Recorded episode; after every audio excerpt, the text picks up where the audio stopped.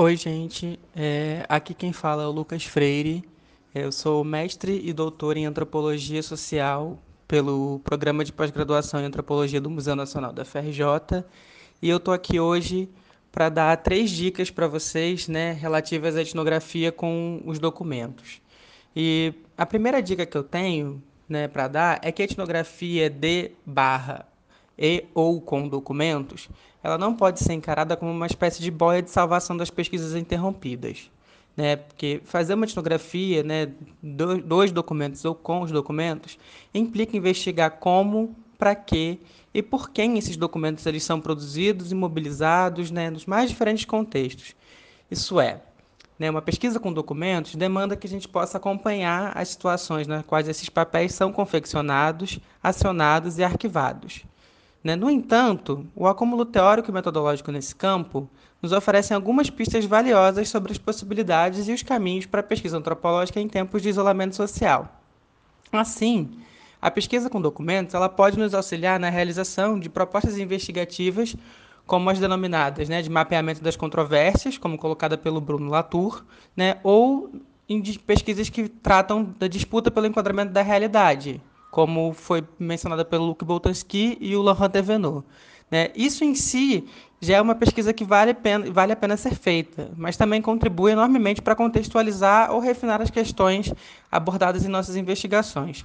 Eu mesmo, por exemplo, na minha tese de doutorado, investigo como é que se dá o enquadramento da crise da saúde pública na cidade do Rio de Janeiro. E para isso, né, eu faço um, eu observo um conjunto muito amplo de de registros né, que falam sobre esse tema de modo a produzir uma certa investigação né, desse contexto.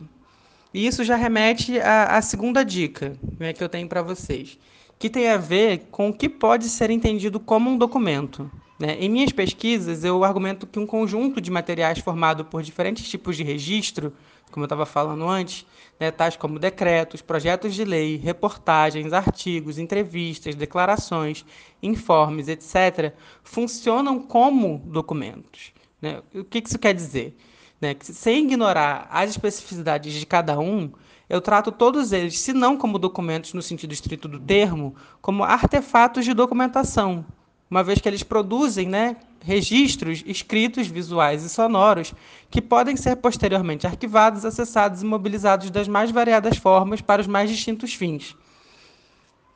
Então, por mais que esse, eles tenham pesos distintos né, e poderes diferentes, afinal, um decreto oficial assinado por um governador não é a mesma coisa que uma entrevista concedida em um programa de televisão, todos esses registros concorrem na produção de uma espécie de visão pública sobre um determinado assunto ou fenômeno que estejamos interessados em investigar.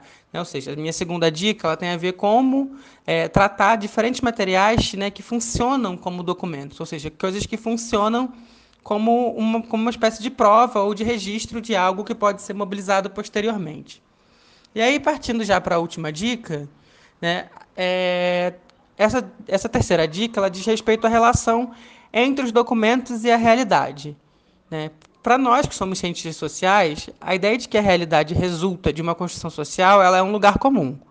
Né? A gente já pontuou há muito tempo que as categorias empregadas para compreender e dar sentido ao que nos cerca dependem do estabelecimento de convenções e acordos coletivos.